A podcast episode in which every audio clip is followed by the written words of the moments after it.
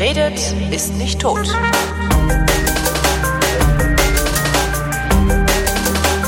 Andrea Diener schreibt gelegentlich fürs Reiseblatt der Frankfurter Allgemeinen Zeitung und ist so freundlich, mir von ihren Reisen zu erzählen. Hallo Andrea.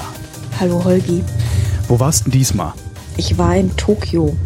Zum zweiten Mal in Japan, aber zum ersten Mal in Tokio. Tokio ist die Hauptstadt von Japan, Richtig, oder? Ach, Schwein genau. gehabt. Ich dachte, jetzt käme es. Nein, Osaka. Das ist ja so ein bisschen wie Nee. Australien. Oder, nee, Neus nee, was war das? Australien. Doch, wo immer alle denken, Sydney. Und in Wirklichkeit Genau. ist es Canberra. Mhm. Genau.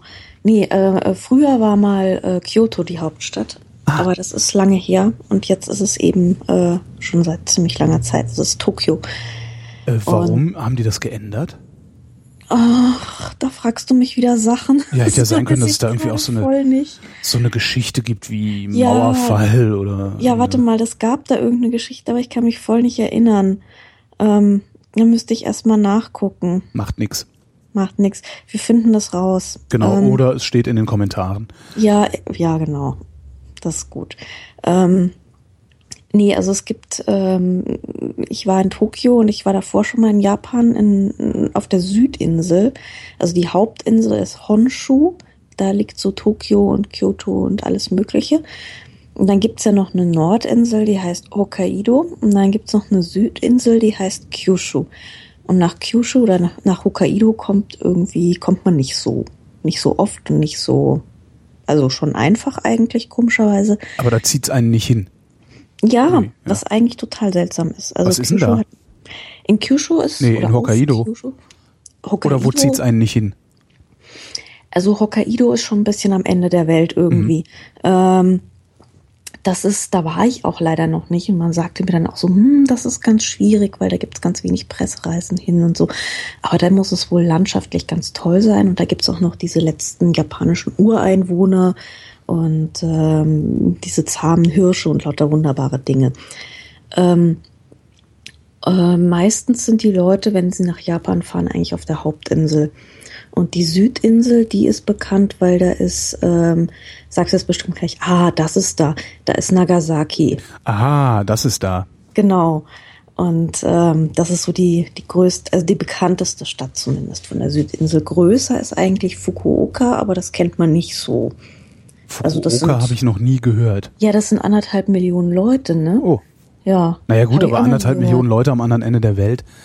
Ja. Ich möchte nicht wissen, von wie viel anderthalb Millionen Leute Städten am anderen Ende der Welt wir noch nicht gehört haben, oder? ja, in China ist das ja ein Dorf, ne? Ja. Also, ja, da gibt's ja 10 Millionen Städte, von denen hast du noch nie gehört. Aber in Japan sind immer nicht so ganz so viele Leute auf einem Haufen. Ähm, da kann man dann eher schon mal davon gehört haben. Und ähm, Nagasaki ist auch total interessant. Also ich fand das, ich fand super, weil ähm, das war eigentlich so, das ist eine Stadt mit, mit ziemlich viel Geschichte einfach. Weil ähm, ich weiß nicht, wie du dich in japanischer Geschichte so auskennst. Jetzt eher nicht. Eher nicht, ne? Also, wir, äh, die USA haben da mal Atombomben draufgeworfen und die Japaner Ja. waren mit uns verbündet, als wir halb Europa in Flammen ges äh, gesetzt haben. Genau, das ist alles in, in Nagasaki. Ähm, da gibt es zum Beispiel auch das Atombombenmuseum, das kann man sich dort anschauen.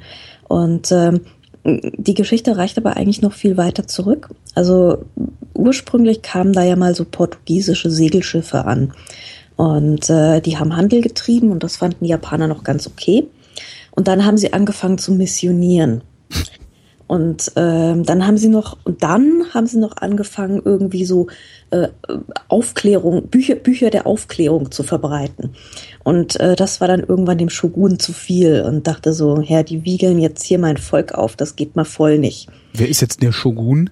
Das war der Kaiser damals. Ah ja. Und ähm, der sagte dann so, also bitte jetzt hier alle Ausländer raus aus Japan. Ähm, ich will die alle nicht in meinem Land haben, das geht gar nicht. Und es gab dann vor Nagasaki, vor dem Hafen, eine künstliche Insel, die hieß Deshima.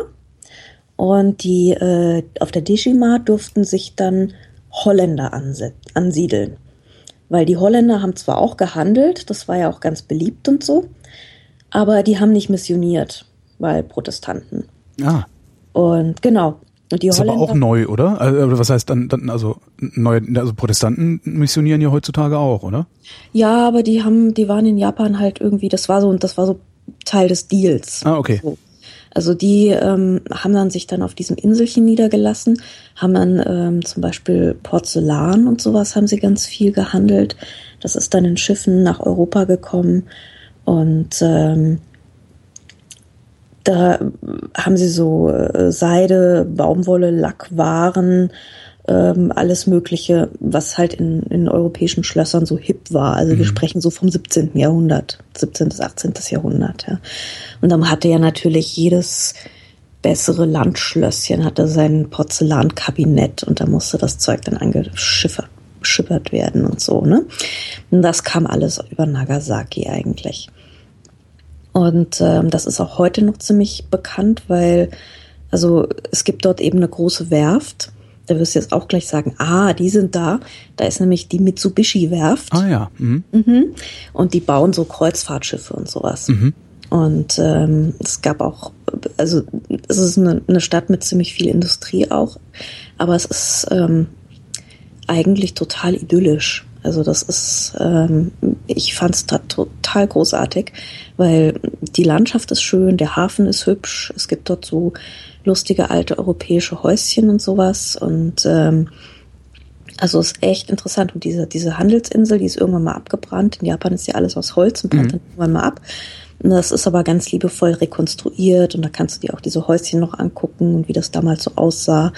Und ähm, die haben sich zwar schon irgendwie Mühe gegeben, dass es dann am Ende irgendwie europäisch aussieht, was sie da gebaut haben, aber die ganzen Baumaterialien waren natürlich irgendwie japanisch, ja.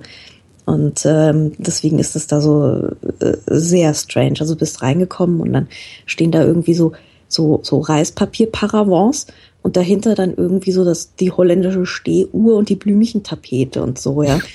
Also sehr sehr wilde Mischung, sehr strange. Und ähm, ja, da haben dann die Holländer irgendwie so im 18. und 19. Jahrhundert haben da so gesiedelt und ähm, ihr Handelskontor betrieben und ähm, haben zum Beispiel auch ähm, Medizin und so weiter nach Japan gebracht. Ach, da, also, war, da waren die Holländer weiter als die Japaner? Ja, ja, ja, aber hallo, klar. Die Japaner waren ja mehr oder minder so das war ja alles da so Fischerdörfchen in der Nähe, ne? Da war nicht viel. Also das, ähm, die haben dann ja, man hat ja, man hat halt immer so dieses Bild von ja Japan, äh, ne, so aus dem Fernsehen, also aus diesen Spielfilmen, die man als Jugendlicher gesehen hat, äh, dass sie schon total weit waren mit irgendwie allem Möglichen. Nee, hätte ich jetzt also, gedacht. Ah, ja. Also die haben ähm, dann immer wieder ähm, holländische Forscher eingeladen mhm. und ähm, die haben da oder oder Mediziner oder sowas und die sind dann dahin und haben eben ähm, dann den den lokalen äh, äh Dorf äh, Fürsten, also es, jetzt fällt mir der Name nicht mehr ein, aber es, es gab eben so, so eine Art wie Dorf, also wie sowieso Lokalfürsten, ja. Mhm. Und haben denen dann immer so ihre Erkenntnisse vorgestellt und äh, medizinische Fortschritte und, und haben, haben Ärzte angelernt, haben Vorträge gehalten und so weiter. Und da gab es von Japan aus, die waren ja alle recht konservativ und da gab es dann immer so auch so Gegenbewegungen, von wegen man soll dieses fremde Zeug hier nicht so reinlassen. Aber im Großen und Ganzen hat man dann doch gemerkt, dass es den Leuten eher mal nützt. Und ähm, insofern kam die Forschung rein. Ähm, es gab natürlich, ähm, es gab auch Leute, die durften auf die Insel ähm, aber von der Insel weg, das war, also die Holländer durften die Insel eigentlich nicht verlassen. Mhm. Nur ganz, ganz, ganz selten in Ausnahmefällen. Was für Ausnahmefälle wären das gewesen? Also es gibt so, es gab so Sondergenehmigungen, ähm, wenn du zum Beispiel irgendwie äh, das Handelsabkommen mit dem mit dem Shogun erneuern musst oder äh, also äh, wirklich nur mit, mit, mit offizieller Genehmigung eben. Mhm. Ja. Dann ging das mal oder wenn es irgendwie wirklich einen Notfall gab oder so. Aber ähm, da war zwar ein, ein Kulturaustausch immer da, aber es sind eher, sind dann zum Beispiel japanische Geliebte von diesen Holländern, sind dann auf die Insel gegangen. Also dadurch fand dann eher Austausch statt. Mhm. Jo. Und die Japaner hatten da stets und ständig Zutritt auf der Insel? Ähm, glaube auch nicht alle. Ähm, also es gab dann so natürlich Dolmetscher zum Beispiel oder Hilfskräfte, Hilfsarbeiter und so weiter, ähm, die da immerhin sind. Und es gab auch ja fast wie so, wie so, wie so ein Zollhäuschen so. Mhm. Ne? Also es war wie, wie so eine Exklave. Also ich glaube, da, da bist du nicht einfach so hin, hinmarschiert, sondern du hast dann schon erstmal deine Papiere gezeigt, so, ne, oder hast dich identifiziert und so, was wollen sie hier, so, ne. Also du konntest da zwar hin, aber ähm, ich glaube nicht irgendwie unbeobachtet, einfach so. Und nachts war eh Schicht, also ja. Ja, und insofern war halt Japan irgendwie einfach diese, diese knapp 300 Jahre komplett abgeriegelt. Mhm. Und die hatten keine Einwanderung, die haben bis heute keine Einwanderung. Und ähm, Na, die haben eine koreanische Minderheit, die, glaube ich, auch äh, gut diskriminiert wird, ne? Ja, ja, genau. Also gerade im Zweiten Weltkrieg. Ähm, also da, da, da kommen wir ja dann wieder zum Zweiten Weltkrieg, weil in, Japan, in, in, in Nagasaki gibt's eben auch dieses Atombombenmuseum. Und das ist sehr strange. Also du musst dir vorstellen, ähm, in Deutschland ist man es ja so gewohnt, dass man über den Zweiten Weltkrieg redet und ja. sagt, okay, ja, wir waren schuld und so und das war alles irgendwie ziemlich scheiße und wir sehen das ein. In Japan ist das sehr, sehr anders. Also du kommst in dieses Museum rein und da stehen dann so diese ganzen Alltagsgegenstände, die irgendwie von den Atombombeneinschlägen äh, deformiert sind und angekokelt sind und so. Und du denkst so, oh Mann, das ist übel und alles schrecklich und so. Und jetzt muss doch irgendwann mal der Teil kommen von wegen, ähm, naja, wir haben kollaboriert. Ja. So, und dann wird der Zweite Weltkrieg erklärt und es wird erklärt, es gibt irgendwie so Hitler und das war, gab so Deutsche und es gab so Leute, die haben die Atombombe entwickelt und es gab dann so Pazifischen Krieg und da ist Japan irgendwie so reingezogen worden und dann kamen irgendwie so die Amerikaner und haben Atombomben geschmissen. Ich dachte, es muss doch irgendwo der Teil kommen, der hier fehlt, ja, und der kommt einfach nicht. Darüber redet man einfach nicht. Aha. Das ist ähm, also das, was die, das, was die Nazis in Deutschland auch gerne hätten, einfach nur sich genau. als Opfer sehen. Genau, genau. Aha. Also das ist ähm, in Japan ist es ja so, dass ähm, das allerhöchste Gut der japanischen Gesellschaft ist die Harmonie der mhm. Menschen untereinander. Und die soll möglichst nicht gestört werden, nicht durch Panik, nicht durch äh, irgendwas, nicht durch Krankheit, nicht durch irgendwie komische Dinge. Und ähm, also keine Irritationen, bitte. Keine, genau, keine Irritationen. Und ähm, sich mit seiner eigenen Schuld da auseinanderzusetzen, das wäre eine Irritation, das ist nicht gut. Ja. Und ähm, es gab dann auch ähm, nach den Atombombenabwürfen in Hiroshima und Nagasaki die Leute, die dort gelebt haben und die das überlebt haben, die hatten ein echtes Problem in der Gesellschaft weiter zu überhaupt Akzeptanz zu finden. Ja, man hat, das waren total Aussätzige. Also die sind erst sind sie bestraft worden, weil sie dieses Ding auf den Kopf gekriegt ja. haben, und dann sind sie noch mal von der Gesellschaft bestraft worden, weil ähm, niemand wollte sie heiraten, niemand wollte ihnen Wohnungen geben, niemand wollte sie anstellen. Das waren totale Aussätzige und ähm, einfach weil ähm, man wusste nicht genau, ob, ob das irgendwie, ob die Strahlenkrankheit, ob das ansteckend ist. Ob, mhm. Also es, es, es war nicht bekannt richtig. Ja, und, und man hätte sich äh, ja auch gab, damit auseinandersetzen müssen. Man hätte sich auseinandersetzen müssen und es gab halt irgendwie entsetzlich viele Vorurteile und es war, also die hatten ein richtig schreckliches Leben danach ja. und ähm, eigentlich so, man hat sie wirklich versucht totzuschweigen. Gelungen und, ist es äh, aber nicht, oder? Ähm, für lange Zeit schon. Wie also sind die so denn dann sichtbar geworden? Eigentlich erst jetzt so in jüngerer Zeit. Also es haben einige angefangen, ähm, ihre Geschichten aufzuschreiben zum Beispiel oder davon zu erzählen. Aber es ist immer noch kein richtig großes Thema in Japan. Also es fängt so ein bisschen an jetzt, also gerade auch mit jüngeren Leuten, die dann vielleicht eher mal ein bisschen offen sind, die vielleicht auch mal im Ausland waren oder so. Also ich habe geredet mit einem Mädchen, die war, ähm, die war Angestellte auch bei dem Nagasaki Tourist Board und die war eine Zeit lang in New York und hat sich damit befasst und so, ja. Ähm, mit der konnte man relativ offen reden. Aber sonst so mit den anderen Guides, die wir hatten oder so, das ist, die, du hast wirklich gemerkt, die haben total abgeblockt. Auch wenn du jetzt zum Beispiel angefangen hast zu fragen, wie war denn das jetzt eigentlich in Fukushima, weil das war relativ knapp davor. Das waren, sie haben wirklich die Kunst der Ausweichmanöver zelebriert, ja. Ähm, das sind diese, diese unangenehmen Dinge, über die will man einfach nicht reden. Ja. Und ähm, das ist äh, überhaupt diese ganze Fukushima-Geschichte, ja. Ähm, die, ähm, die Kacke war ja am Dampfen in diesem Atomkraftwerk. Ja. Man fragte sich dann, warum haben die eigentlich zehn Tage nichts gemacht? Warum haben die nicht irgendwas gesagt? Warum haben sie sich nicht hingestellt und haben gesagt, ey Ja. Leute, es ist gefährlich? Das war einfach Harmonie. Ähm, Harmonie, genau.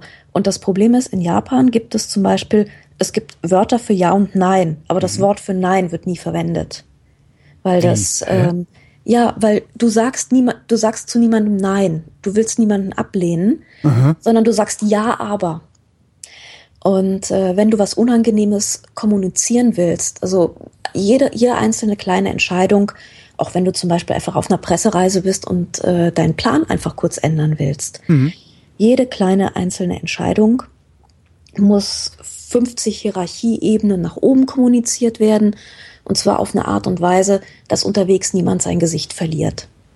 Und du darfst zu niemandem Nein sagen. Du musst immer sagen, ja, aber. Ja. Ja. Und jetzt stell dir vor, du hast wirklich irgendwie ein explodierendes Atomkraftwerk und du darfst äh, nicht einfach sagen so, Es explodiert, lauft weg, sondern. Hm. äh, äh, genau, ja, so oder jemand hat Scheiße gebaut oder wir schalten das jetzt ab oder also so diese diese kleinen, äh, das das geht nicht. Du kannst es so direkt nicht sagen, sondern es ist eine Art von Kommunikation. Ähm, wenn niemand auch zugeben will, er hat Scheiße gebaut zum Beispiel, ähm, es ist immer alles große Harmonie. Und ähm, die ist eben auch eine Harmonie ohne Rücksicht auf Verluste. Ne? Ja, Ja. Äh, Was, was machen die denn dann, wenn du sie unmittelbar konfrontierst? Also praktisch betrollst. also wir haben das ja mit unserem Guide versucht. Und ähm, der hat dann immer so, so, so ganz ausweichende, so, so Kalendersprüchlein, so ähm, wir reden lieber nicht darüber. Wir Japaner haben Angst vor der Panik, war zum Beispiel ein so ein schöner Satz, ja, den man sich auf den Kissen Angst, sticken Angst und vor der Angst. Angst vor der Angst, ja, den man sich wirklich so auf den Kissen sticken kann und sagen kann, ja, genau so funktioniert's, ja. Ähm, besser lieber weiter lächeln, lieber sich verbeugen und sagen, hm, alles super, ja. Ähm, Dass sie es überhaupt Also- geschafft haben, äh, äh, so lange damit durchzukommen. Also, dass denen nicht viel früher schon ihre, ihre Sachen um die Ohren geflogen sind. Ist ja, Ja. eigentlich faszinierend. das ist eigentlich echt total faszinierend. Also mich wundert das ehrlich gesagt auch. Ähm, aber das, das Komische an Japan ist ja, ähm, du kommst hin, hast irgendwie entsetzlich viele Fragen und verstehst erstmal gar nichts. Ja. Und dann kriegst du ein paar Fragen beantwortet, du fragst dich durch, Leute sagen dir was und du hast das Gefühl, du fährst noch dreimal dümmer weg, als du je angekommen bist. Also man kommt irgendwie nicht wirklich dahinter und man, man, man versteht es immer nicht so richtig. Und du fragst dich mal, ja, und warum ist das dann so? Dann versuchst du es weiter rauszufinden und dann tun sich zehn neue Fragen auf. Also das ist sowas, es ist unglaublich faszinierend. Aber ähm, wenn du zum Beispiel versuchst, mit, Japan, mit Japanern zusammenzuarbeiten, dann kann dich das in die totale Verzweiflung treiben. Also, ja, Weil die, ja klar, weil die sind halt problemresistent.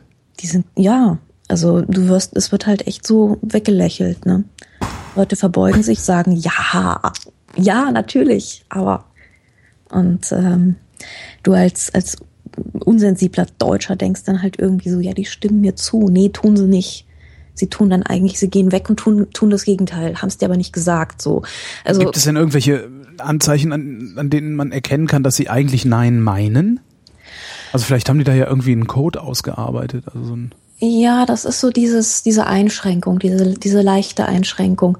Wenn dann sagt, ja, das können wir machen, natürlich machen wir das, aber ich muss erst mit meinem Vorgesetzten reden oder aber das könnte schwierig sein oder ähm, äh, so, ne? Da, da kommt dann immer so irgendwas hinterher.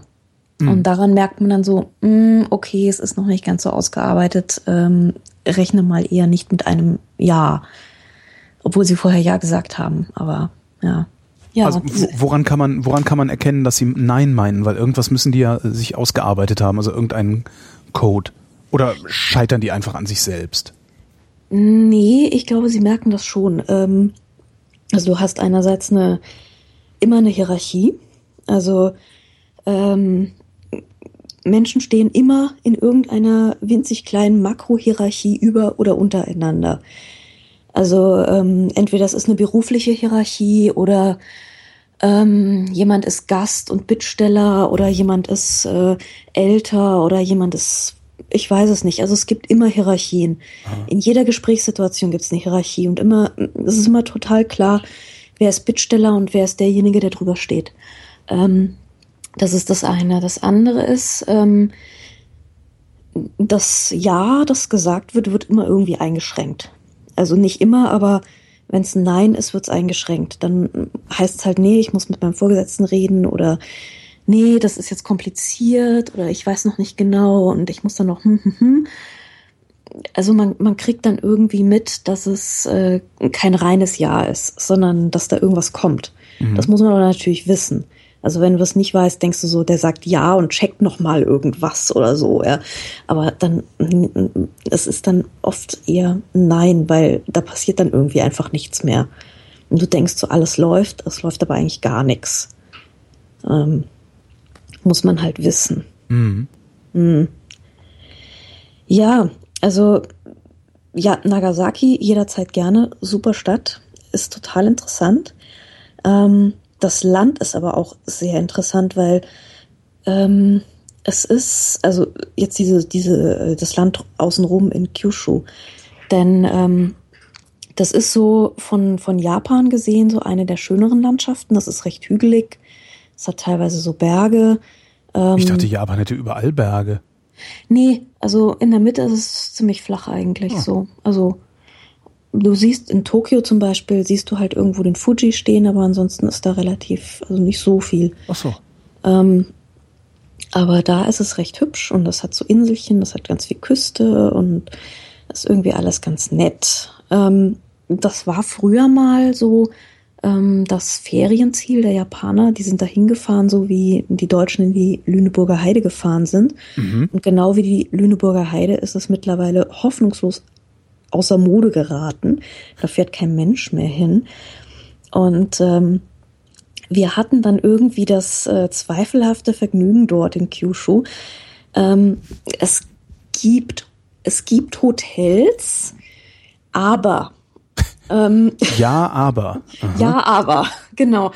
Und wir landeten dann in, in, in wirklich absurden Absteigen ähm, wo, wo wir wirklich dann dachten, so, es kann es noch schlimmer werden? Ja, es wurde noch schlimmer. Ähm, in Japan ist ja auch sowas, ja. wo man denkt, nein, Japan ist so kultiviert und zivilisiert. Da ja. passiert sowas nicht. Ja, irgendwo am Arsch der Welt, unten im, im aller, allerfinstersten Kyushu passiert sowas natürlich voll. Der Arsch der Welt ist überall. Ja, ja. ja. ja. Es gibt überall, es gibt ganz viele Ärsche in der Welt. Ja. Das ist unglaublich, ja. Sogar in Kyushu. Und wir waren in einem Hotel am Strand, wo du denkst so, naja, das ist ein Strandhotel. Und das war irgendwie 1974 gebaut. Und äh, ich glaube, seitdem ist dort wirklich absolut gar nichts passiert. Also es war so richtig schön. Ähm, naja, stell dir vor, du gießt so ein Ding in Beton, so ein Wabending, ja. Mhm. Irgendwie 1974 und tust seitdem nichts mehr daran. Ähm, das war ausgesprochen spannend. Also es war wirklich so ein, ein, ein totales Museum. Also ja. ähm, und natürlich auch entsprechend so leicht angegammelt und überall so die Stockflecken und, und natürlich. So, ne? Ja. Und ähm, du hast auch noch nicht so genau hingeguckt, wo da jetzt irgendwie so diese Staubfäden überall runterhängen und äh, wo du jetzt dich die Tapete löst und so.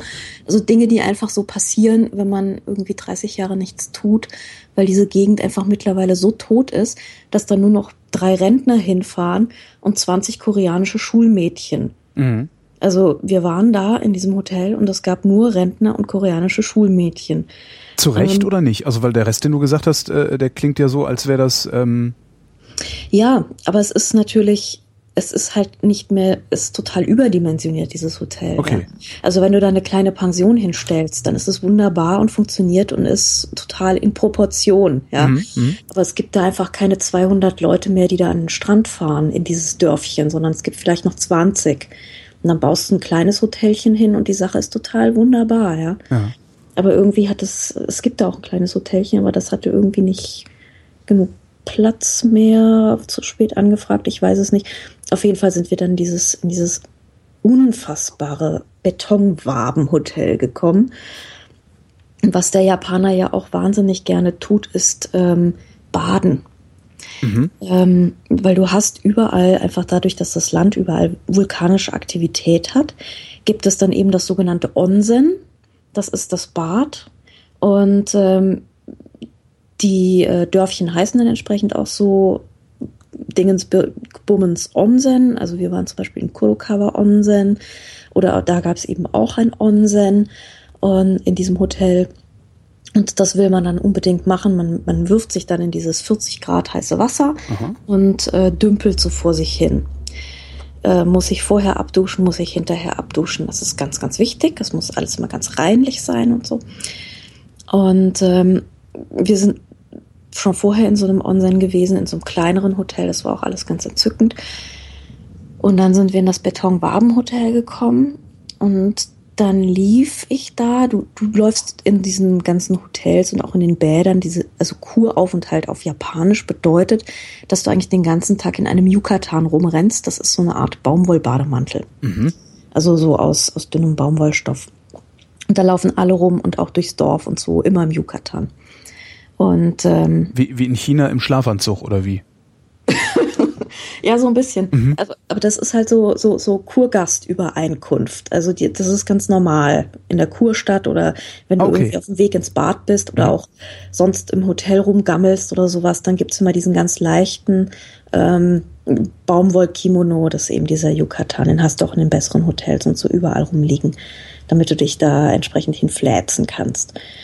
Und ähm, dann habe ich mir so das Yucatan geschnappt, angezogen, dachte so, ach, geh, gehst du mal ins Bad. Ist ja immer schön vom Abendessen, so. Mhm. Also ein bisschen Bad, so.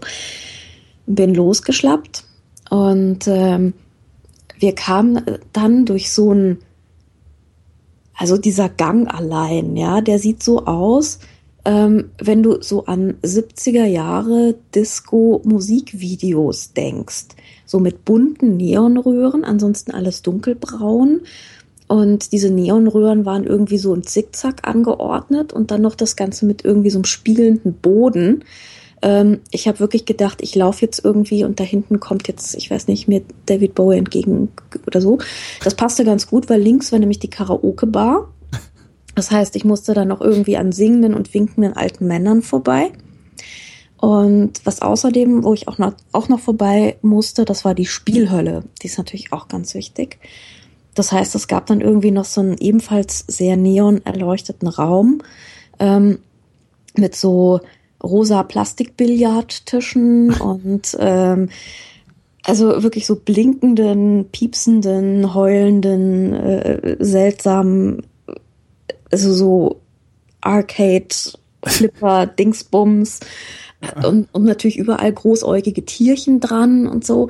Äh, und da, da standen dann so zehn koreanische Schulmädchen im Yucatan und hatten Spaß. Ja? Mhm. Da ist schon so, wo zur Hölle bin ich hier eigentlich gelandet?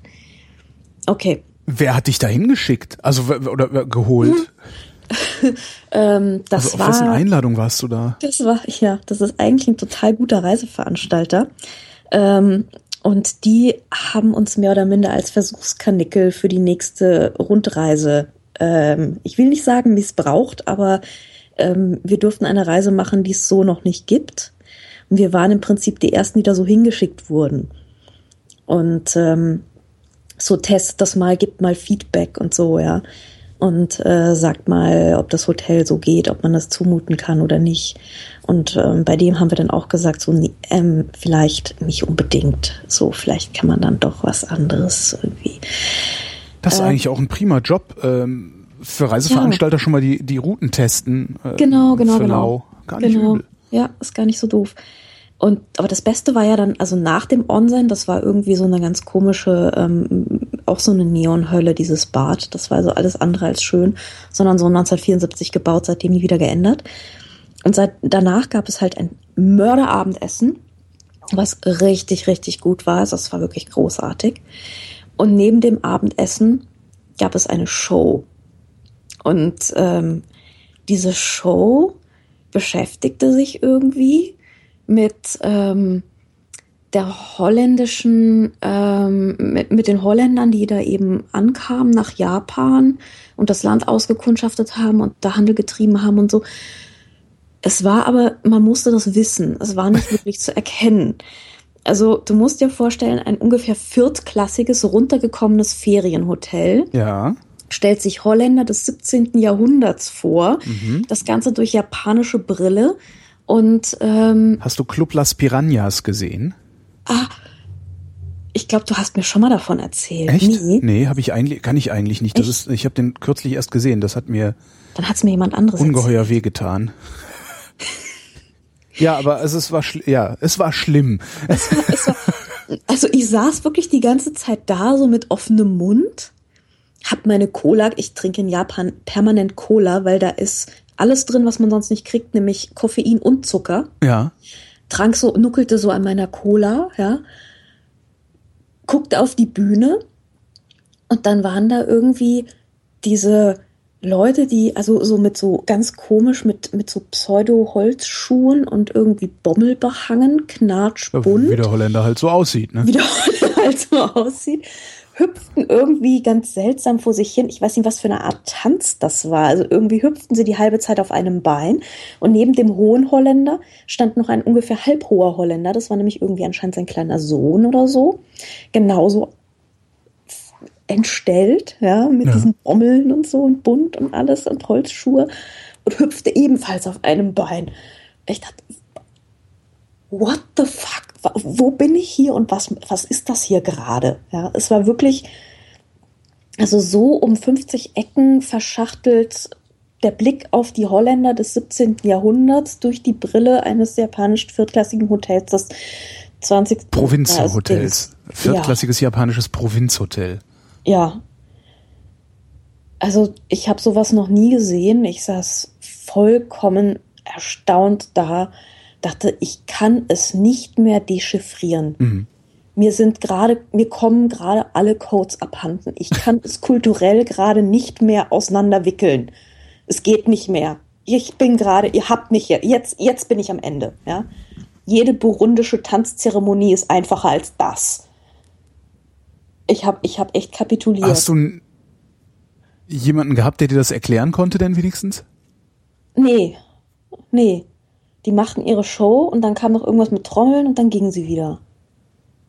Und wir guckten uns alle Trolle. an und so, äh, was war das jetzt? Ja, weiß nicht. Ähm, äh, pff, ja, das war irgendwas mit Holländern, aber ähm, ja. War das die letzte Station, die du da besucht hast, oder ging es danach noch weiter und du hast noch was gesehen, womit du klargekommen bist? Weil ich glaube, verstört abreisen ist das Schlimmste, was einem passieren kann, oder? Nee, nee, also ja, wir sind dann, wir haben dann noch ganz normale Dinge angeschaut, also normale Tempel, normale okay. ähm, äh, Schreine und äh, normale Sehenswürdigkeiten und so. Also es war schon ganz okay. Ähm, also es ist, es ist alles, also es war die, die südlichste Spitze und wir sind dann wieder zurückgefahren. Insofern ähm, war dann alles irgendwie noch harmloser als das. Ja. Warum kriegt man in Japan kein Koffein? Haben die keinen Kaffee? Also wenn du. Kein Starbucks äh, irgendwo? Ähm, es kommt drauf an, wo du bist. Also am, am, am Land ist es halt wirklich echt schwierig. Ähm, du kommst, äh, in, in Tokio ist das überhaupt kein Problem. Da kriegst du alle drei Meter guten Kaffee. Okay. In Tokio, in Tokio, ne?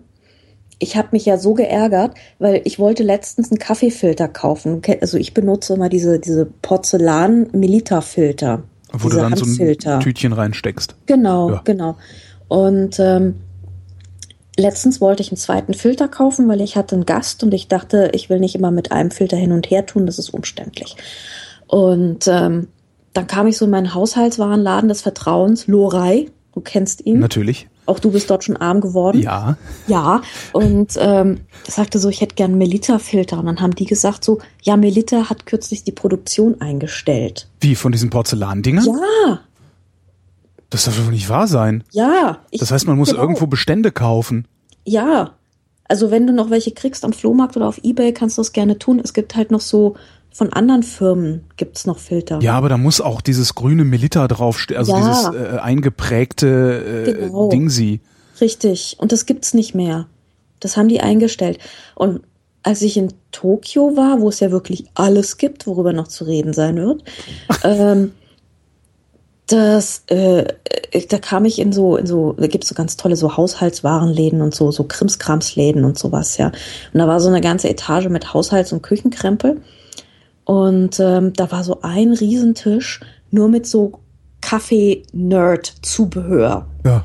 Und da gab's irgendwie 30 verschiedene Filter in allen Materialien, in allen Größen, aus Kupfer, ähm, mit geraden Riffeln drin, mit schneckenförmig gewundenen Riffeln drin. Also wirklich, du, du kamst dir vor wie im, im, im absoluten Kaffee-Nerd-Paradies, ja. Da wird das gerade total entdeckt. Bei uns, wer hat diese Filter erfunden? Melita hat sie erfunden und die stellen jetzt die Produktion ein. Das kann ja wohl nicht sein, oder? Das ist echt hart. Also hätte ich nicht, Ja. ich hätte nicht gedacht, dass sie das, dass sie da, dass, dass sie das. Also Und jetzt übernimmt der Japaner das. Ja, und so, ja. Ja, also die momentan besten sind wohl diese ähm, japanischen, die innen so diese gedrehten Riffel haben. Da sagt man momentan, also auch mein, mein Sitznachbar im Büro ist auch so ein Kaffee-Nerd, der meinte auch, das seien momentan irgendwie so ganz, ganz tolle und die besten und überhaupt. Aber allein der Fakt, dass du die Melita-Filter echt nicht mehr kriegst, ist ja also skandalös eigentlich. Ja. Ja.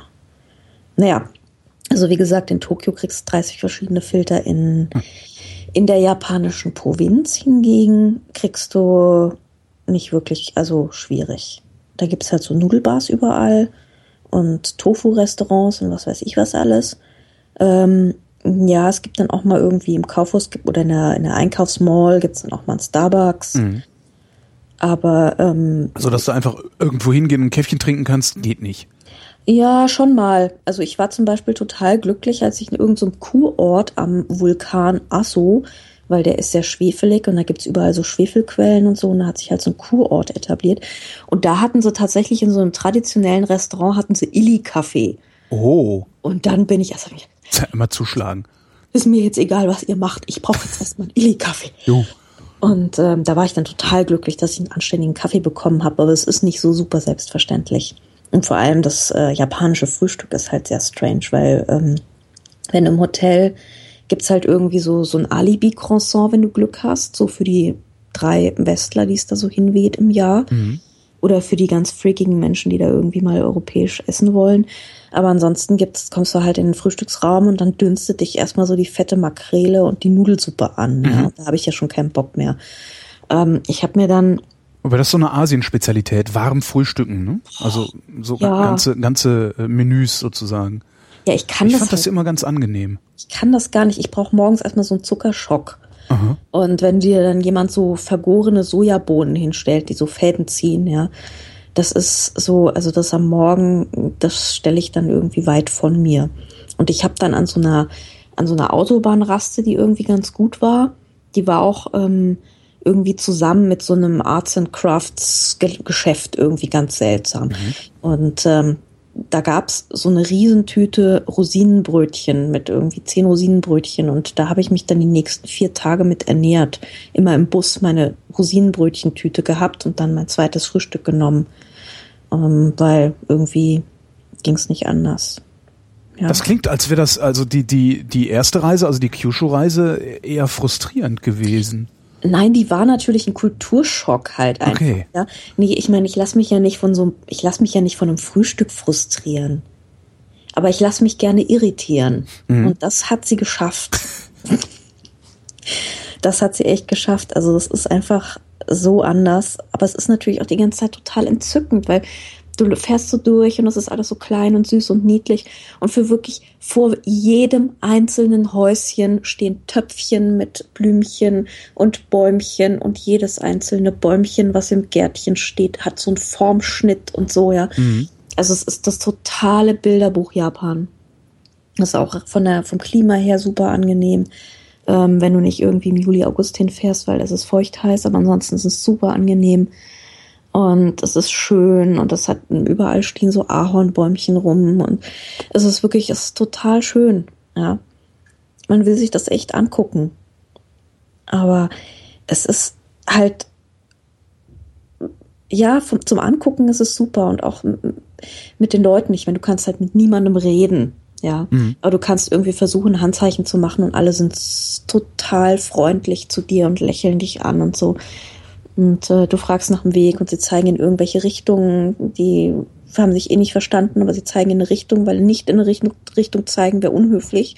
Deswegen lieber in die falsche als in gar keine. Mhm. Ähm, ja, also nee, es ist schon, es ist schon wirklich sehr, sehr angenehm, so als Reisender, ja. Ähm, zum, also die, die, die Benutzeroberfläche ist angenehm, sagen wir es mal so. Ja.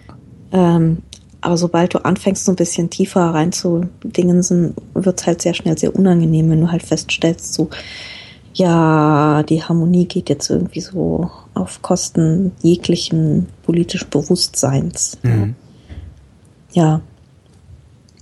Ähm, es gibt ja übrigens noch eine andere Art von Hotel und das ist so das Schachtelhotel. Das hatten wir in Nagasaki. Das war ähm, so das klassische ähm, da steigen so die, die Geschäftsleute ab. Und du Shuttle-Hotel im Sinne von diese kleinen Waben, in die man reinkriecht? Oder? Also nicht ganz so schlimm. Ja. Und das ist natürlich so ein bisschen das, das Extrem auf die, auf die Spitze getrieben. Aber ähm, ich habe so einen Remover-Koffer, den man halt aufklappen muss. Das heißt, du hast eine, eine, eine Unterseite und einen Deckel. Mhm. Und in beiden ist irgendwie was drin. Also es reicht nicht nur den Deckel hochzuklappen. Das heißt, mein Koffer hat irgendwie anderthalb, also so ich weiß nicht, ist halt ein bisschen größer, so, so, braucht so eine Doppelgrundfläche. Mhm. Und ähm, ich habe in Nagasaki in meinem Hotelzimmer nirgendwo Platz gehabt, diesen Koffer aufzuklappen. Äh, wir, ja, aber weil, wie, ja. Wie hast du dich denn dann in diesem Zimmer aufklappen können? Also äh, ja, du gehst irgendwie rein, drückst dich so am Bett vorbei und dann fällst du auf das Bett und das Bett ist eigentlich relativ groß. Das ist auch ganz bequem. Und um das Bett herum ist dann auch irgendwie so die riesen Schaltkonsole, wo du ähm, alles irgendwie bedienen kannst. Ja, da gibt's dann 50 Knöpfe für äh, Beleuchtung unterschiedlicher Arten, für Musik, für ähm, Klima, für alles. Ähm, du musst dieses Bett praktisch auch nicht verlassen. Ähm, und dann gehst du halt ins Bad und im Bad ist alles irgendwie so aus einem Plastik. Äh, du hast das Gefühl, dieses Bad ist komplett aus einem Plastikguss gegossen und wurde mhm. da so reingestellt. So. Und ähm, ja, da kann man dann auch irgendwie so reinfallen. Das ist dann halt so eine Nasszelle irgendwie und es gibt auch immer eine Badewanne, das ist ganz wichtig. Das ist lieber eine kleine als gar keine Badewanne, aber nur Duschbad ist in Japan total, das gibt's gar nicht. Ist immer eine Wanne. Mhm. Und ähm, ja, das war alles, also es war schon irgendwie okay, aber du kannst dich halt wirklich kaum drehen, geschweige denn irgendwie einen Koffer aufklappen. Und das habe ich dann irgendwie, habe ich dann vorm Klo, habe ich dann Platz gefunden. Da lag mein Koffer dann die ganze Zeit vorm Klo. Ja.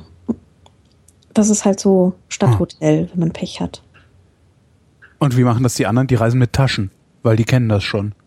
Ich glaube, ich weiß nicht, wie die Japaner das machen. Das ist mir manchmal ein bisschen ein Rätsel. Ähm, keine Ahnung. Vielleicht mit Taschen, ja. Ja, wahrscheinlich. Wie auch ja. sonst, ja. Wie auch sonst. Ja, ähm, also das, das war wirklich strange. Und ah, wir sind übrigens Shinkansen gefahren, genau. Das ist auch super. Kennst du diesen Zug? Ja, das ist der Hochgeschwindigkeitszug, genau. ähm, mit dem immer gerne der ICE hier verglichen wird, obwohl das gar nicht geht. Das geht weil gar der nicht. Shinkansen äh, eine eigene Strecken, also der hat ein eigenes Streckennetz und das hat der ICE halt nicht, sondern der muss sich äh, die Strecke teilen. Genau. Ja. Aber die ähm, Züge sind ansonsten, also in, in, in äh, China zum Beispiel, die High-Speed-Trains, das sind, da hast du ungefähr die Hälfte ist äh, ICE und die andere Hälfte ist Shinkansen-Bauweise. Also da hast du, da fahren die so gleichwertig. aber in, in Japan, die Shinkansen sind wirklich total super. Das soll ungefähr so viel kosten wie zu fliegen, ne? Das ist. Die sind ziemlich, ja, die ja. sind wohl recht teuer. Ähm, wir hatten so, so Mittelklasse, aber da fällst du halt auch echt in so einen Clubsessel, ne? Und das ist total angenehm, weil wenn du mit diesen japanischen Bussen fährst, also wir sind mit halt mit so einem kleinen Toyota-Bus gefahren, aber die sind in Japan eben für japanische Menschengröße ausgerichtet. Mhm. Das heißt, ähm, du kriegst deine Knie nicht unter. Und ähm, da war dieser Shinkansen natürlich so, fällst du in diesen Sitz rein. Ich so, oh, ist so geil. Und ähm, vor allem die Zugtoiletten sind natürlich der Hammer. Ha, Toiletten. Ha. Ähm, es gibt auf diesen Zugtoiletten allen Ernstes hast du die Wahl zwischen trockenem und feuchtem Klopapier. Geil. ist nicht super. Ist der Hammer, oder? Das ist ja wie im Westen. Ja, also nie oh. besser. Also ich meine, wenn ich an unsere Aluschüssel-ICEs denke, die immer so irgendwie so voll ja, geranzt sind, ja, ja. dann hast du dieses komische kratzige Papier und so. Mhm. Das ist das. Ja, also ich habe dir ja, ich meine, Toiletten ist ja ein wirklich durchziehendes Thema dieser Reisepodcast. Ich habe ja, glaube ich, in China schon sehr viel über die Toiletten erzählt. Ja. Die chinesischen Toiletten sind wirklich so am unteren Ende, so ganz knapp über Burundi. Echt? Die chinesischen Toiletten sind die totale Katastrophe. Was, also was macht die denn so katastrophal? Versifft. Versifft. Ähm, du hast, wenn du Pech hast, hast du halt keine Trennwände ähm, Leute rennen einfach rein, wenn ähm, es ist, es ist saudreckig immer. Es ist einfach, es ist einfach widerlich. Mhm. Und es stinkt wie Sau. Also, boah. Japan ist das andere, Japan ist dann wahrscheinlich das andere Ende der Skala, Japan oder? ist das exakt andere Ende der Skala. Also, das ist, japanische Toiletten ist, ist nochmal ein, ein, ein, ein, ein kleiner Vortrag in sich. Ähm, also das Mindeste ist, also du musst ja sowieso die ganze Zeit drei Schuhsysteme machen, weil das Problem in Japan ist, du kannst mit deinen Straßenschuhen, kannst du nicht ins Haus. Das heißt, du musst dich umziehen mhm. ähm, an jeder Hausschwelle, an jedem Restaurant, an jedem Hotel und ziehst dann ähm, deine, deine Indoor-Schlappen an. Die kriegst du auch überall hingestellt oder so. Oder du läufst halt auf Strümpfen oder barfuß zur mhm. Not. So. Ähm, und das gehst, kannst du im ganzen Haus machen, bis zur Toilettentür. Mhm. Und vor der Toilette stehen dann nochmal die Toilettenschlappen. Die Weil ziehen die, sich um, wenn sie kacken gehen? Ja. Ist ja krass. Genau. Und die Toilettenschlappen, die stehen vor der Toilette meistens auch noch mit, äh, mit, mit, mit äh, in rosa und hellblau oder irgendwie gekennzeichnet. Ja. Das heißt, du kannst dann klein und groß, Männlein, Weiblein. Und die ziehst du nur für die 30 Zentimeter bis zur Toilette an. Warum? Naja, weil das ein nicht reiner Raum ist. Aha. Also, ich meine, ich würde da bedenkenlos vom Boden essen. Aber die Toilette ist eben ein Raum, der extra Schlappen verlangt, weil da werden ja unreine Gericht, äh, Geschäfte getätigt. So. Ja. Also für die drei Meter einmal hinsetzen, wieder aufstehen, brauchst du extra Schlappen. Großartig. Und diese Schlappen darfst du dann nicht vergessen, wieder auszuziehen, weil mit den Toilettenschlappen darfst du um Himmels Willen nicht durch die Wohnung gehen. Und uns wurde mal erzählt, ähm, dass sich diesen Fauxpas hat sich mal bei einem wirklich offiziellen Bankett Gerhard Schröder geleistet. ja. Und er kam rein mit den. War klar, ne? Der, der Emporkömmling. Das, das, ja. das sind bunte Plastikschlappen. Ja. ja. Meistens noch mit irgendwelchen Cartoon-Hunden drauf oder so. Ja.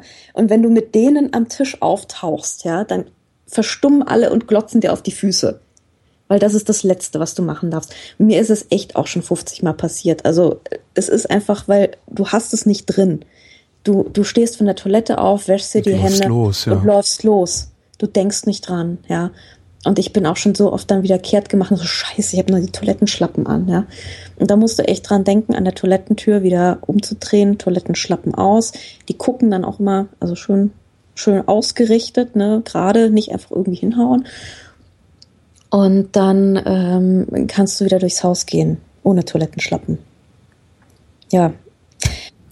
Genau, also es ist nicht ganz einfach mit dem, mit dem Drei-Schuh-System so. Das muss man, muss man können und kann für viele Fettnäpfchen sorgen. Und ähm, die Toilette selber an sich ist ja auch nochmal so ein Ding. Ähm, es ist für den Japaner oder vor allem für die Japanerin nichts peinlicher, als wenn jemand deinen Urinstrahl hört. Ah. Also man sollte meinen, auf der Toilette so, ähm, ist das, da, da wird gepinkelt, da, ja. da fallen Späne, ja, also das ist so, damit kann man leben. Ja, klar. Uringetreller kennt man ja nu, ja. Genau, also ich meine, das so hört sich jeder an. Ja. Aber in, in Japan ist das was unglaublich Peinliches. Das heißt, sobald du auf diese, to diese Toiletten sind Hightech-Geräte. Ja. Es gibt da einen Hersteller, der heißt Toto. Und ich kenne, glaube ich, mittlerweile alle Modelle von Toto bis hinauf zum Hightech-Modell. Das hatte ich dann auch im Tokio im, im Hotelzimmer. Die können ähm, meistens ähm, mehrere Geräusche. Also wenn sie richtig Hightech sind, können sie zum Beispiel auch Vögelchen zwitschern und ähnliches. Das heißt, du sitzt da und hast absurd lautes Vogelgezwitscher, damit genau. deine äh, äh Urin- und genau. Defekiergeräusche übertönt werden. Richtig. Also will also, man das selber nicht hören oder will man, dass die anderen nee, das nicht hören? Dann man, dass die anderen dürfen das nicht hören. Also du sitzt da in einer öffentlichen Toilette oder was weiß ich wo, es ist ja beim Hoteltoiletten genauso und ähm, du hast halt so eine Bedienkonsole neben dir. Und ähm, das muss man sich auch erstmal trauen, da diese, diese Knöpfe zu drücken. Also das Übliche ist ja, du setzt dich hin und es ist ein Sensor. Das heißt, du kommst rein und die Toilette sieht das, merkt das schon, Bewegungsmelder, macht einen Deckel auf, so ungefähr. Echt? Das gibt's? Ja, die das, ja, ja. Das ist ganz üblich.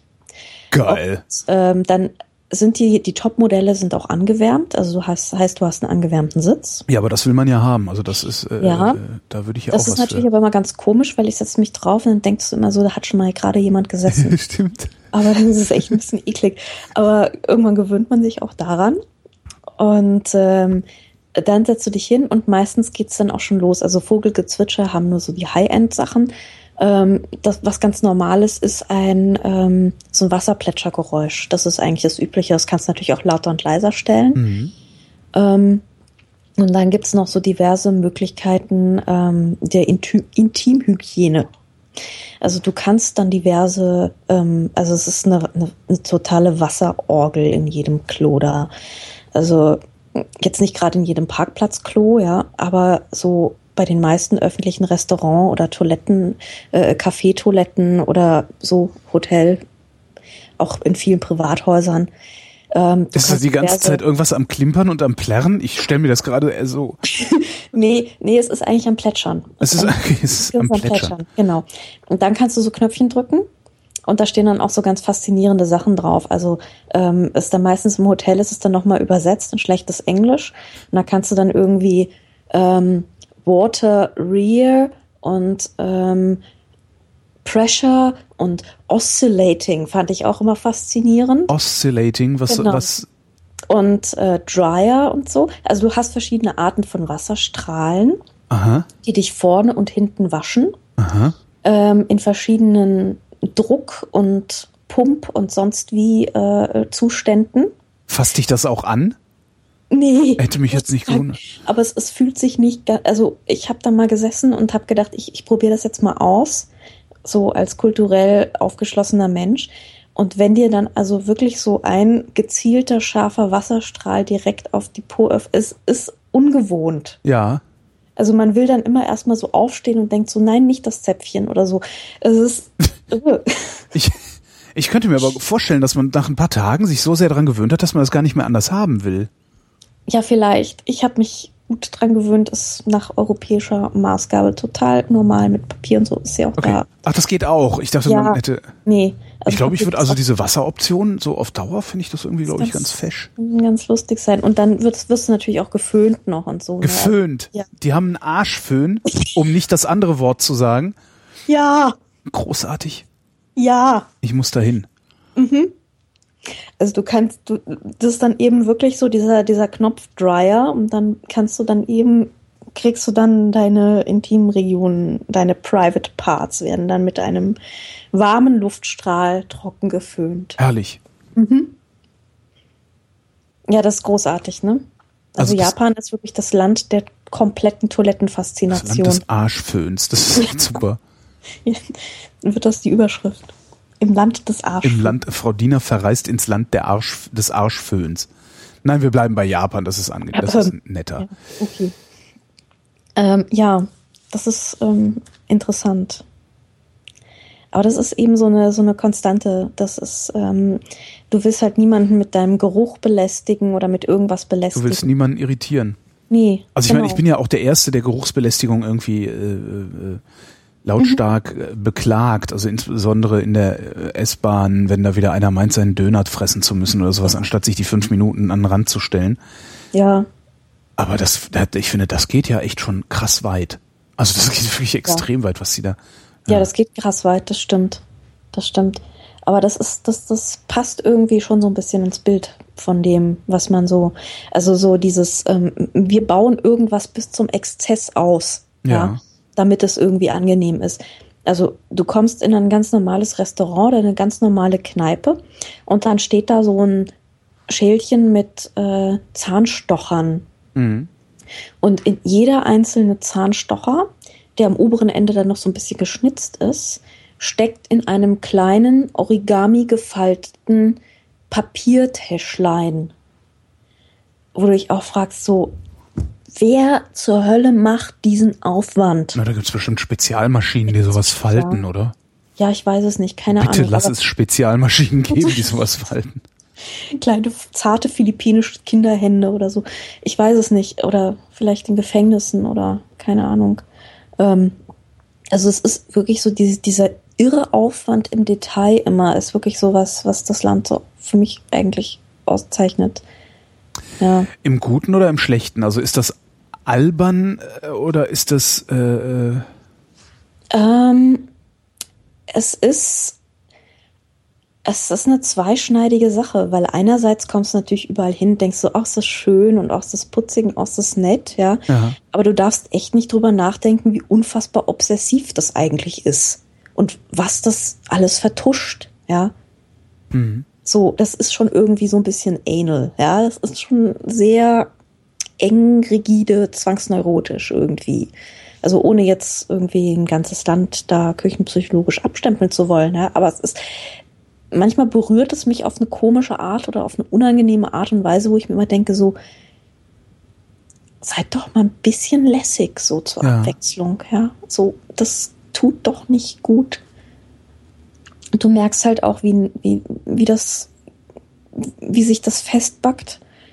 Ähm, so eine Kultur, wenn überhaupt keine Art von Einwanderung da ist. Du hast eine Inselnation, niemand darf dahin, niemand geht da rein. Du bist einfach irgendwie so arisch-japanisch Mhm. komplett, ne? Das ist schon, also das verkrustet einfach irgendwie, also für mich Außenstehenden, Ja. wenn da so gar keine Bewegung ist und gar keine irgendwie Einflüsse oder sowas. Ganz seltsam. Was ja auch so ein Ding ist, ist diese Obsession mit allem, was niedlich ist. Ne? Mhm. Ähm, also, was du dort an Cartoon-Figuren hast, so einfach im Alltag. Also da hängen in der Tokioter U-Bahn jedes zweite Hinweisschild ist irgendwelche Cartoon-Figuren, die irgendetwas treiben. Ähm, auf Häusern stehen riesige Cartoon-Figuren und glotzen dich an. Also es sind alle drei Meter ist, ist irgendwas mit Cartoon-Figuren. Und das ist, ähm, also es gibt so dieses, dieses äh, Wort Kawaii. Das bedeutet einfach erstmal nur niedlich und süß. Mhm. Aber in Japan ist das schon so ein Ausdruck einer, ja, so einer Kulturkonstante. Also es gibt da wirklich so eine totale Besessenheit mit allem, was niedlich ist. Und du, du entkommst dem auch nicht. Ähm, das ist alle drei Meter, ja. Es Mhm. ist irgendwas unfassbar bunt, laut, kitschig und niedlich. Oder wenn du zum Beispiel mal japanische Fernsehwerbung gesehen hast, ja, irgendwelche komischen Quietsche-Cartoon-Dinger. Wirklich alle drei Meter, äh, du stehst irgendwie bei einem Makler am, also das Unverdächtigste, was du dir vorstellen kannst, ja. stehst du am, am Schaufenster und drin läuft irgendwie ein Fernseher, plärrt vor sich hin, macht Werbung für irgendwas und da hüpfen dann so komische Cartoon-Elefanten durch die Gegend, ja. Also für die ernsthaftesten Dinge wird irgendwie mit quietschigen Cartoon-Figuren geworben. Ganz strange. Also für uns. Da fällt es einem doch, da fällt es einem doch irgendwann schwer, auch so ein Land ernst zu nehmen, oder? Mm. Oder nicht? Also mm. ich, ich wäre da wahrscheinlich eingebildet genug zu denken, so, ihr habt sie doch sowieso nicht mehr alle. Ich, ja, das schon so ein bisschen. Da muss man sich aber schon irgendwie vorschützen. Also ja. das, das geht ja natürlich nicht. Aber ähm, nee, man muss es dann, glaube ich, wirklich analysieren irgendwie. Oder als äh, kulturelles Phänomen ernst nehmen. Mhm. Anders geht's nicht. Muss sein. Ähm, ja, alles andere ist halt ja. so äh, Kolonialistengehabe, ne? Ja, Sagen, ja, ja, genau. Ihr wisst ja nicht besser, ihr Deppen. Genau. Mhm. Ja, ich muss mal von Tokio eigentlich erzählen, weil das war ja eigentlich so der letzte genau. Trip, den ich gemacht habe. Ich wollte, ich wollte auch irg irgendwann dachte ich, äh, weise ich mal darauf hin, dass wir doch eigentlich über Tokio reden wollten, ich, aber über. Ja, egal. Also ich meine, den, den japanischen Hintergrund braucht man aber, glaube ich, so ein bisschen. Mhm. Ähm, also ich war in, in Tokio, das war eine ganz andere Reise, weil ich da von einem Hotel eingeladen war. Und das war natürlich auch nicht irgendwie so ähm, experimentelles, probiert mal aus, sondern wir hatten halt geile Zimmer und es gab irgendwie, es war alles so relativ geregelt. Und äh, wir hatten auch viel Freizeit in der Stadt und so. Ich habe gedacht, oh Gott, Tokio, ich gehe bestimmt verloren. Mhm. Das absolute Gegenteil war der Fall. Also ich habe mich super zurechtgefunden. Ich bin die ganze Zeit U-Bahn gefahren. Es war alles total unproblematisch. Ähm, es war, die, ich fand die Stadt unglaublich leicht benutzbar. Mhm. Und ähm, obwohl da. Aber es heißt doch immer, wenn, also wenn Menschen mal nach Japan fahren, äh, mein Gott, hier ist alles auf Japanisch, man findet sich überhaupt nicht zurecht, weil man nicht weiß, was auf den Schildern steht. Mhm. Oder haben die das mittlerweile? Äh, also in Tokio ist es mittlerweile ganz, ganz gut gelöst. Also die okay. Straßenschilder, die meisten großen Straßenschilder sind auch in westlichen Buchstaben. Bei der U-Bahn ist es total übersichtlich. Du gehst dahin auf, an den U-Bahn-Automaten, drückst auf das Schild, wo Englisch steht, ähm, drückst dann irgendwie One-Day-Ticket. One-Day-Ticket kostet irgendwie fünf Euro. Mhm. Also in Japan ist alles teuer, außer U-Bahn fahren. Und ähm, dann kaufst du dir irgendwie dein Tagesticket und hast den ganzen Tag Spaß ohne Ende. Mhm. Und ähm, das ist wirklich kein Problem, weil alles, die ganzen Fahrpläne sind auf äh, ähm, in westlichen Buchstaben und in, in japanischen Buchstaben. Okay. Und du kannst auch innen selber gibt so es so einen Leuchtpunkt, dass du immer genau weißt, an welcher Station bist du gerade, welche Station kommt als nächste und so. Du kannst dich nicht verlaufen. Okay. Das funktioniert nicht. Das Einzige, was du machen kannst, ist, diese U-Bahn-Stationen sind zum Teil einfach so unfassbar riesig. Die haben irgendwie 70 Ausgänge. Das heißt, du kommst immer irgendwo raus wo du gerade nicht geplant hast, rauszukommen, aber naja. Wenn die Stadt ja. so leicht benutzbar ist, worin mhm. unterscheidet sie sich dann von einer unserer Städte? Hui. Ähm, sie ist natürlich erstmal unfassbar groß. Okay.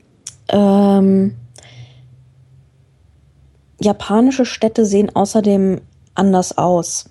Also ähm, das ist mir in allen Städten, also jetzt außer Nagasaki, weil es da noch relativ viel historische Bausubstanz gibt, aber so Fukuoka, die meisten, also die meisten größeren Städte eigentlich, ähm, oder Tokio oder wir waren noch in einer anderen Stadt, ähm, die sehen einfach aus wie nach dem letzten Erdbeben irgendwie schnell hingeklotzt. Mhm. Also das ist so eine relativ pragmatische Architektur die auch ziemlich hoch stapelt irgendwie. Also in, äh, du kannst zum Beispiel durch so eine Stadt äh, oftmals nicht wirklich flanieren. Also du denkst dir so, ich gehe jetzt ins nächste nette Café, das mir so an der Straßenecke entgegenkommt. Und da bist du in Japan ganz oft verloren. Weil das nächste nette Café ist in irgendeinem grauen Klotz im dritten Stock. Mhm. Da kommst du nicht hin, wenn du das Schild nicht lesen kannst. Du musst in irgendwelche doofen Aufzüge. Du musst wissen, wo das Café ist. Du fährst dann da irgendwelchen blöden grauen Aufzüge hoch in den dritten Stock. Und dann kommst du hin und das ist vielleicht doch öde oder hässlich oder sonst was. Ja. Mhm. Also so diese, dieses normale Durchflanieren und gucken und in Läden reingucken und so, das ist, also es gibt so, so Einkaufs-, so überdachte Einkaufspassagen, da geht das ganz gut. Aber ähm, warum so nur ganz gut? Also warum geht's nur ganz gut und warum geht's Naja, nicht gut? Es also, ist, ja, es, es, es geht, aber ich bin jetzt kein großer Freund von überdachten Einkaufspassagen. ach so, ich dachte auch darin sich- wäre noch irgendwie ein, nee, ein besonderes. Nee, da geht das, da geht das. Okay. Aber es ist natürlich dann nicht besonders hübsch, ne? Ja. Sondern du bist halt unter so einem überdachten Dingsi. Ähm, ansonsten ähm, kann es dir halt passieren, du läufst durch eine Stadt und äh, läufst halt an lauter grauen Kästen vorbei, was halt Malls sind und du Ja. musst da rein und ähm, kannst da drin dann irgendwie einkaufen. Aber die, die Straße selber ist keine Straße, die fürs Flanieren gedacht ist. Ähm, das ist für Europäer erstmal frustrierend, Mhm. weil ich erlebe eine Straße erstmal, indem ich auf ihr entlang laufe und versuche, ähm, von der Straße aus mir Dinge zu erschließen. Ja. Und das funktioniert da nicht. Ganz oft nicht. Also in Tokio zum Beispiel, ich war in äh, Shibuya, das ist eben so diese dieses große Zentrum ähm, mit der angeblich größten Straßenkreuzung der Welt, was ich unbesehen glaube. ähm, das ist, äh, da läufst du wirklich an Malls erstmal vorbei, an Klötzen und äh, findest erstmal gar nichts, weil du musst dann noch ein Stück weiter und nochmal um die Ecke und da ist dann irgendwie der Eingang, an dem du fast vorbeigelaufen wärst und dann kommst du da irgendwie hin. Zu diesem Shop, der irgendwie von oben bis unten voll ist mit lustigen Gadgets und Kaffeefiltern und Geschenkpapier und Kram. Ähm, also innen tun sich dann manchmal echt so Welten auf, aber auf der Straße lang zu laufen und zu denken so, ich, ich suche jetzt was, das kann schwierig sein. Es gibt Mhm. natürlich auch andere Viertel, da ist das wieder ein bisschen westlicher alles. Aber ähm, so die großen Einkaufsviertel oder großen Einkaufsstraßen, wo so auch die, die jüngeren Leute mal so rumlaufen und Sachen, das ist äh, gewöhnungsbedürftig. Mhm. So, Wie shoppt er dann, der Japaner? mm, man geht in Malls. Okay. Also sie gehen wirklich in Malls und laufen da so rum, was ich irgendwie hirnrissig finde, weil ich war in Tokio, hier war irgendwie scheiß Oktoberwetter ähm, und da waren irgendwie 23 Grad und ich dachte, ach wie geil, ja, endlich mal wieder richtig, richtig schöne Sonne. Und dann musst du in so eine doofe Mall, um irgendwo hinzukommen. Mhm. Und das ist, oder du kannst dich auch nicht raussetzen in die Sonne, irgendwie was essen, sondern du musst dich halt reinsetzen oder so, äh, um, um in die nächste Nudelbar zu kommen oder so. Das frustriert mich. Ja, kann ich also verstehen. andere Leute, Japaner vielleicht nicht so, aber ich meine, die wollen ja auch nicht braun werden. Die wollen ja weiß bleiben. Vielleicht frustriert sie das dann nicht, aber Die ich wollen will weiß bleiben. Ja, ich will lieber in die Sonne. Warum Mhm. wollen die weiß bleiben? Das genau Ja, wie bei den. Chinesen auch. Okay. Also ja, das ist ähm, so dieses, dieses Schönheitsideal das, das der hellen Haut, weil alles, was irgendwie dunkel ist, arbeitet auf dem Feld und ist irgendwie proletarisch. Mhm. Ja. Was in China natürlich total absurd ist, weil es in China ganz, ganz viel so ähm, Kult des Proletarischen gab, eben seit der Kulturrevolution. Aber im Schönheitsideal hat sich dann doch irgendwie nicht richtig durchgesetzt. Ne? Mhm. Ganz seltsam. Ja. Ähm, aber ansonsten ist, ähm, es gibt natürlich in Tokio auch ganz viele nette kleine Ecken, aber ich habe mir halt erstmal den großen Wahnsinn gegeben, weil ich dachte, jetzt hau ich mich mal mitten rein ins Vergnügen und guck mir das mal an.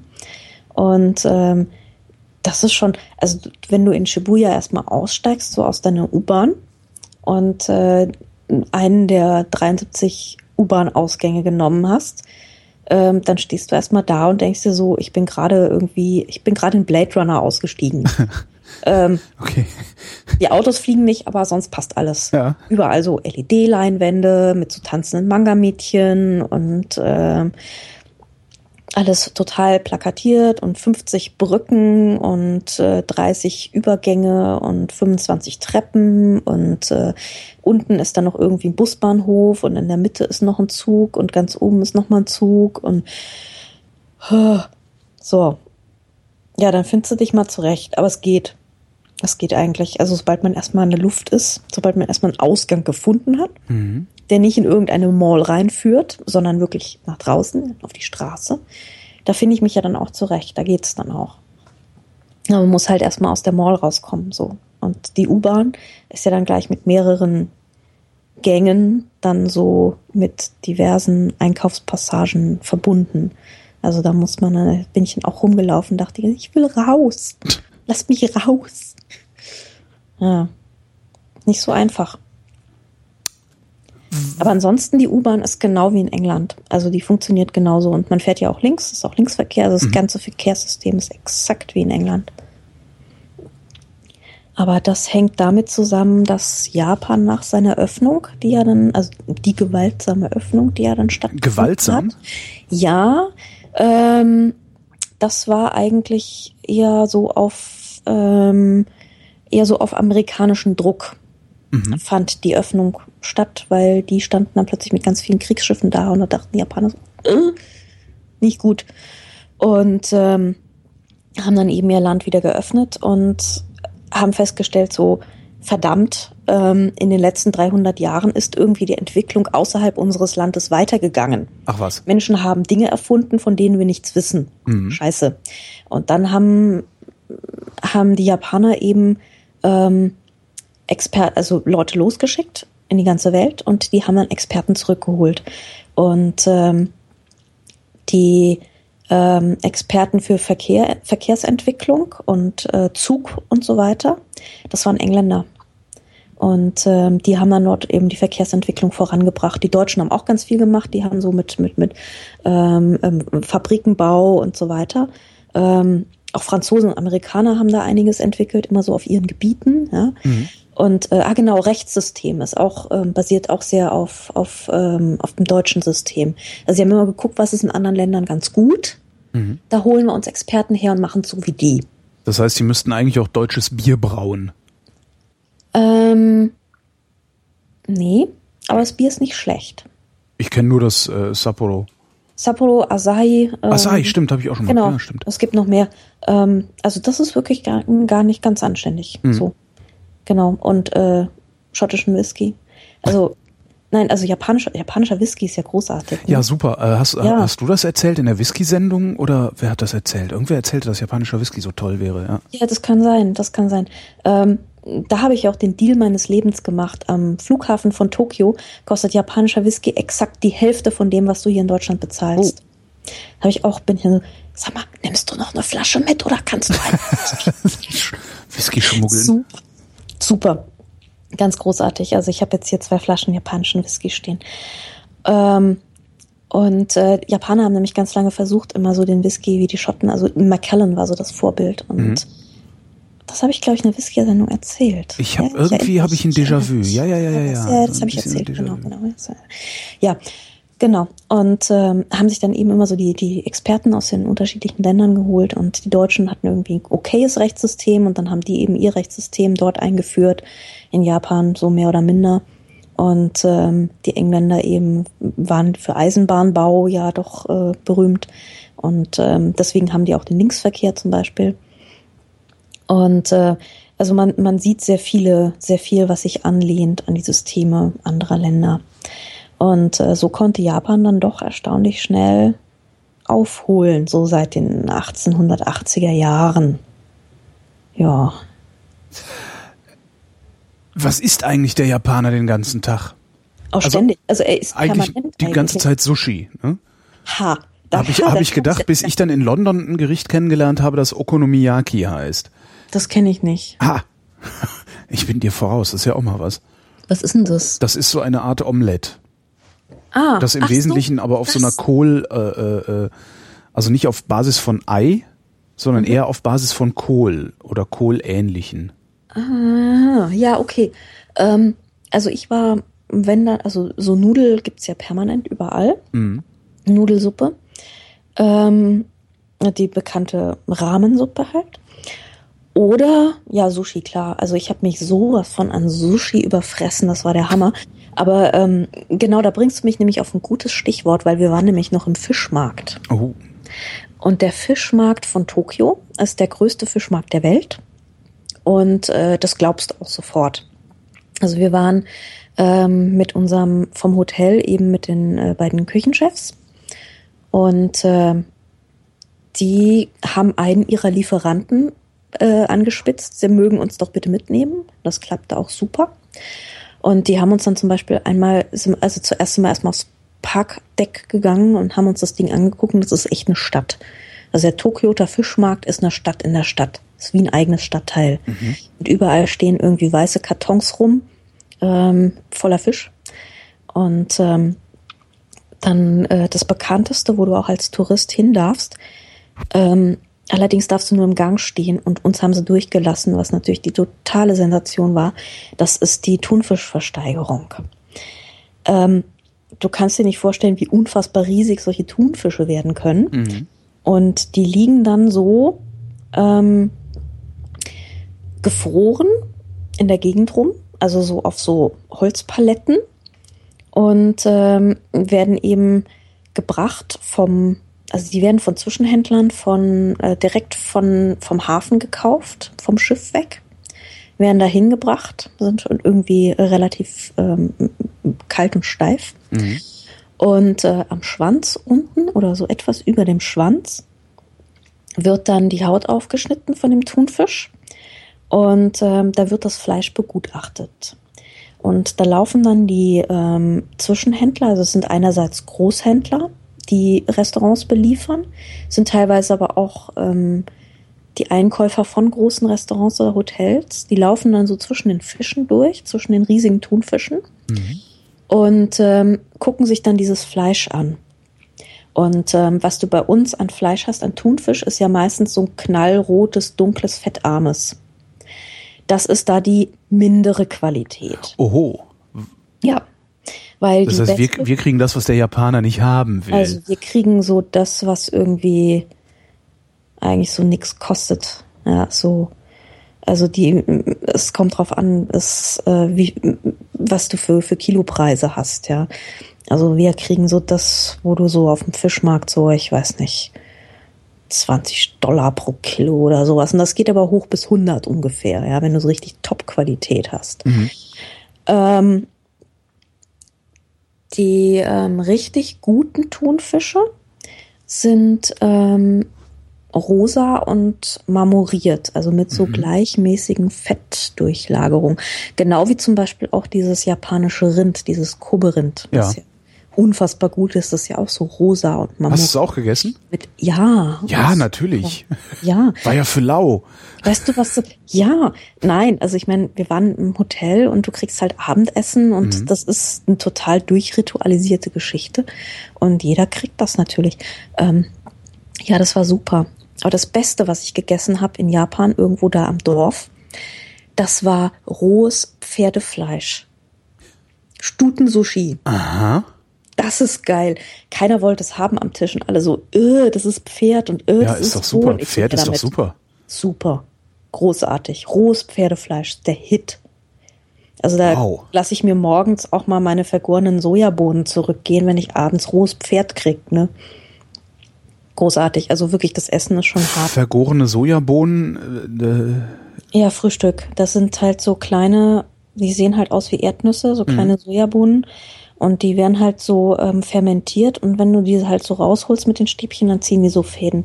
Das, das ist, ist eklig. So ja, das ist eklig. Das Schmeckt das eklig? Es geht. Hm. Es schmeckt so ein bisschen nussig, aber mit so einem gammligen Beigeschmack. So ein bisschen. Nussig, gammlig, naja. Ja, ja. Also zum Frühstück will ich es halt nicht. Deswegen, deswegen die Rosinenbrötchentüte. Ähm, was natürlich in Tokio überhaupt alles gar kein Problem ist, weil da gibt's ja eh alles, aber ähm, auf dem Land halt. So. Aber in ist, gibt es eben auch kein rohes Pferdefleisch. Ist Tokio, äh, ist das, das klingt auch so ein bisschen so wie, Tokio ist nicht Japan. Wie man mhm. sagt, so Berlin ist nicht Deutschland, New York ist nicht Amerika. London ist nicht England. London ja, ist klar. nicht England. Ja, so ein bisschen. Mhm. Ja, ja. Ich glaube schon, ja, kann man so sagen.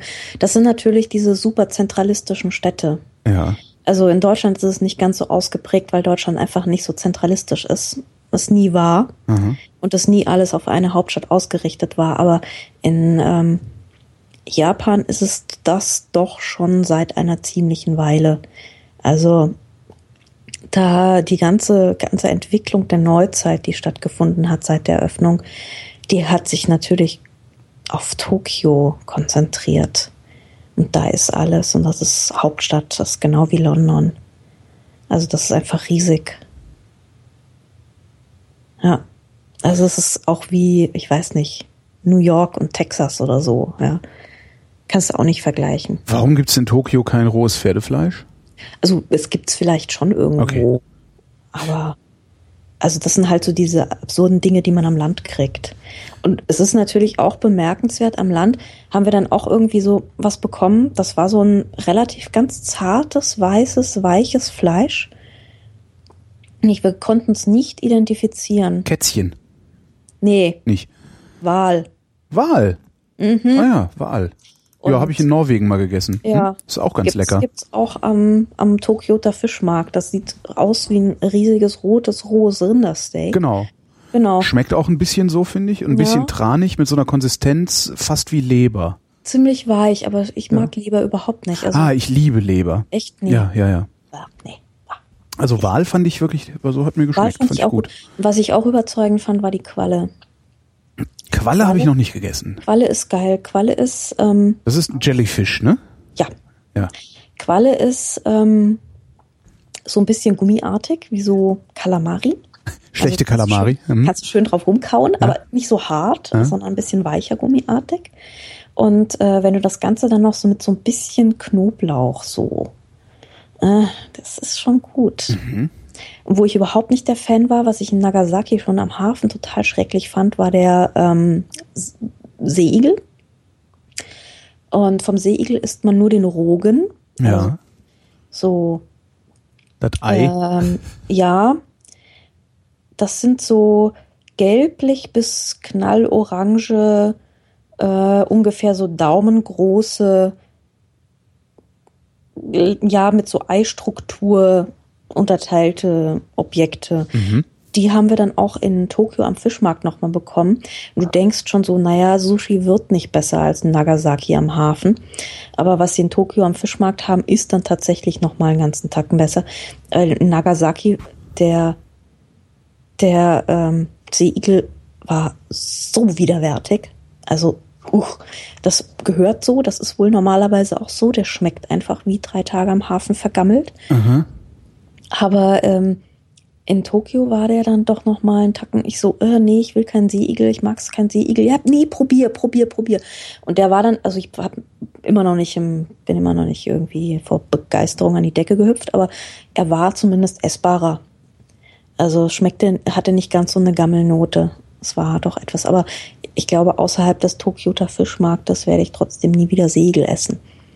Das ist ähm, keine, ich glaube, das ist keine gute Idee. Da kann ich, ich kann nur abraten. Okay. Mhm. Ich werde es trotzdem ausprobieren, glaube ich, wenn ich mal äh, die Gelegenheit haben sollte, weil ich mir gerade Ja, nicht vorstellen klar. kann, wie fies das schmeckt.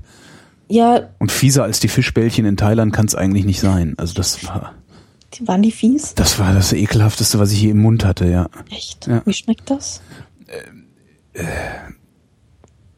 Ich kann es nicht wirklich, ich kann es nicht beschreiben. Also also nicht alt und vergammelt, äh, äh, äh, säuerlich, fischig. Ich, äh, es ist auch zu lange her, das ist über zehn Jahre her. Es- Ich Ja, weiß okay. nur, dass das das ekelhafteste Essen war, das ich je im Mund hatte. Und auch das einzige, das ich je ausgespuckt habe, weil ich es nicht essen konnte. Ja.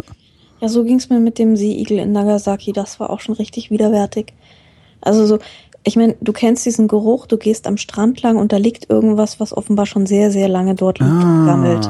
So ganz streng und salzig und gammelig.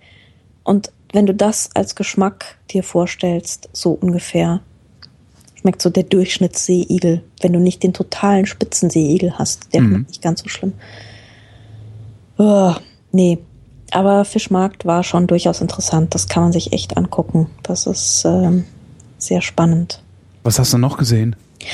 Ähm, was habe ich Warst du in diesem gesehen? Sushi-Laden? Äh, ähm, es gibt doch diesen, da gibt's eine, eine Doku auch drüber, über den Typen. Ja, nee, das habe ich alles nicht mehr Das geschafft. nicht, okay. Das hab Wie lange warst du überhaupt da?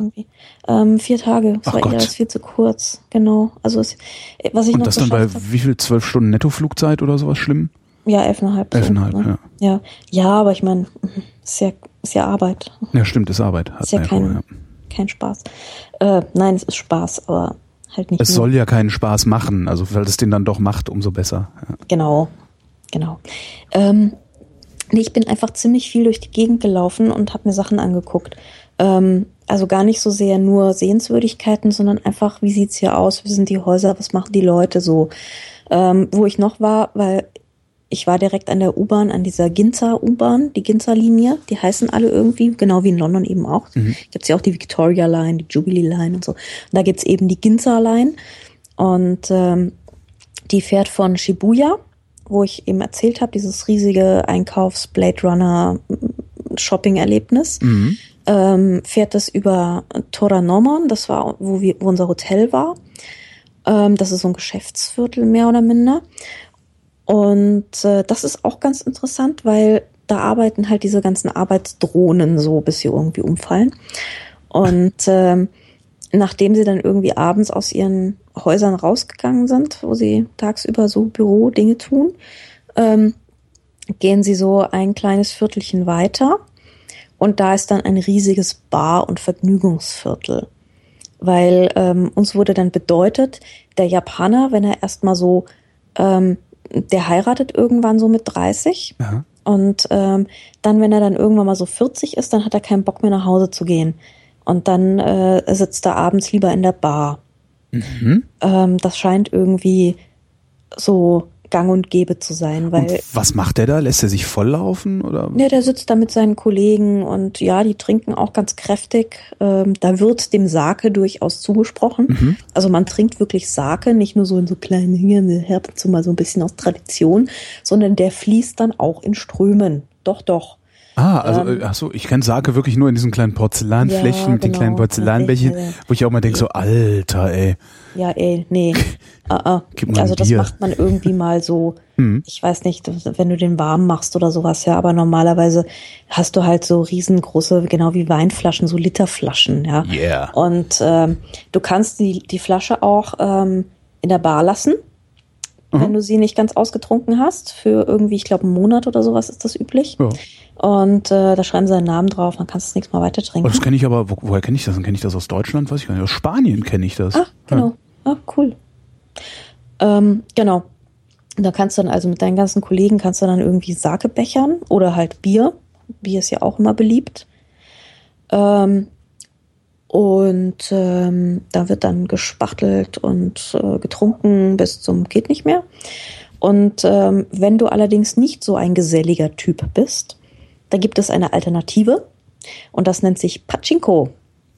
Ich weiß nicht, ob du davon schon mal gehört hast. Das irgendwas sagt mir das, aber Aha. ich hab, ist, das, ist die, das ein Spiel? Ja, das sind so praktisch die einarmigen Banditen Japans. Ah die Groschengräber. Und das ist ganz interessant. Ich habe da nämlich äh, hinterher einiges drüber rausgefunden. Also steht auch alles irgendwie, das kann man googeln, steht alles in der Wikipedia. Ähm, du spielst nur mit so Kügelchen, weil eigentlich Geldspiel ist verboten.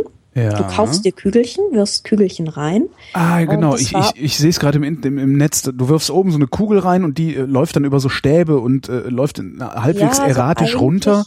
Eigentlich ist es wie so ein Flipper-Ding.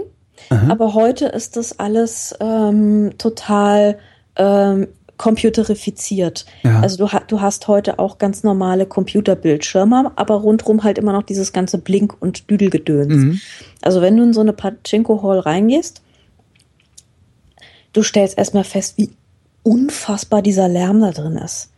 Also es ist so laut. Es ist so laut.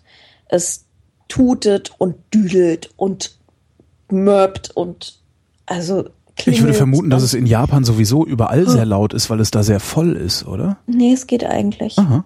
Das geht, also es ist unglaublich eng. Du kommst in den ganzen Bars und so und Restaurants, da bist du mal froh, wenn du irgendwo deine Tasche abstellen und deine Beine unterbringen kannst. Also du stehst immer im Weg. Ja, es ist halt, es ist für kleine Menschen in einer kleinen, engen Stadt. Also es ist ähm, nie, dass du irgendwo hinkommst und denkst dir so, ha, oh, mal ein bisschen rumlaunchen in so einem Quadratmeter großen Sessel oder so. Das hast du halt nie. Mhm. Also du hast immer irgendwie so kleine Sitzdingelchen und sitzt irgendwie fürchterlich eng und so immer. Ähm, aber, also, genau, und in diesen Pachinko-Holz ist es halt so extrem laut, dass ich wirklich dachte, so, hier brauchst du Lärmschutzkopfhörer oder irgendwas. Oder Aspirin, irgendwas. Und ähm, da sitzen diese Leute also ganz eng zusammen vor diesen Blinkleuchtdingern, spielen da mit totaler Konzentration. Also es sind völlige Zombies, ja, mhm. sitzen da, starren da auf ihre Bildschirme und die, ähm, die äh, Dekoration ist auch so absurd. Also das ist dann auch alles wieder voll mit irgendwelchen Schuluniformen, Manga-Mädchen und so. Und es ist alles unglaublich rosa. Und denkst dir so, wie, wie kommt ein Geschäftsmann halbwegs seriöser Art, ja, sich dazu, sich da auf so ein Manga-Mädchen-Deko-Stuhl zu setzen und dann so ein lila Leuchtding zu bedienen, irgendwie den halben Abend. Ähm, sehr, sehr erratisch und sehr seltsam. Und ähm, ja, also das ist auch sowas wieder, wo ich mir denke, so, da tut sich gerade ein Abgrund auf. Das mhm. ist irgendwie komisch. Das ist, das kann nicht gesund sein. Also das ist ganz, uff, ja. Ein, ein, ein Abgrund der Spielsucht oder, oder was jetzt? Ja, irgendwie schon. Also so, das war so ein, so ein ganz komischer Ort von so einer aufgesetzten Fröhlichkeit, wo aber lauter so Zombies saßen. Aha. Also die da wirklich so, wo du das Gefühl hast, so die sitzen auch nicht nur heute hier, ja, sondern ähm, also die, äh, es ist irgendwie, sie haben den ganzen Tag wahrscheinlich Aktenordner gewälzt und dann kommen sie hierher und äh, äh schlagen sich den Abend mit diesem in dieser in diesem unglaublichen Lärm, zwischen diesem Geblinke um die Ohren, ja, ja. Wie muss man eigentlich drauf sein, das auszuhalten? Also, was für eine Art von Leben ist das jetzt eigentlich gerade? Sehr seltsam. Und ähm, ja, hat mich äh, irritiert. Ah ja, genau. Und ähm, das Interessante ist, diese Pachinko-Halls sind zum größten Teil in äh, koreanischer Hand. Und ähm, ziemlich viele dieser koreanischen Besitzer sind auch äh, pro Nordkorea. Also das heißt, ähm, da gehen auch immer wieder Spenden an die nordkoreanische Partei. Und äh, unser kleines Arschgesicht Kim Jong-un zieht da nicht ganz unerklägliche Summen an Unterstützungsgeld raus. Das ist ja furchtbar. Das ist total furchtbar, ne? Also ich aber echt furchtbar. Zombie-Japanern, ja. In diesen super bunten Manga-Dingsbums äh, Mädchen. Da stehen dann oft noch so, so Mädchen in so Uniförmchen irgendwie vor der Tür und machen so das Lockvögelchen, ja. Mhm. Und ach, das ist irgendwie, oh, das ist mir ganz unheimlich. Das ist ganz, ganz unangenehm, finde ich, die Welt. Seltsam. Ja, das ist wieder so einer dieser Abgründe, wo ich mir denke, so, uch, entspannt euch doch mal.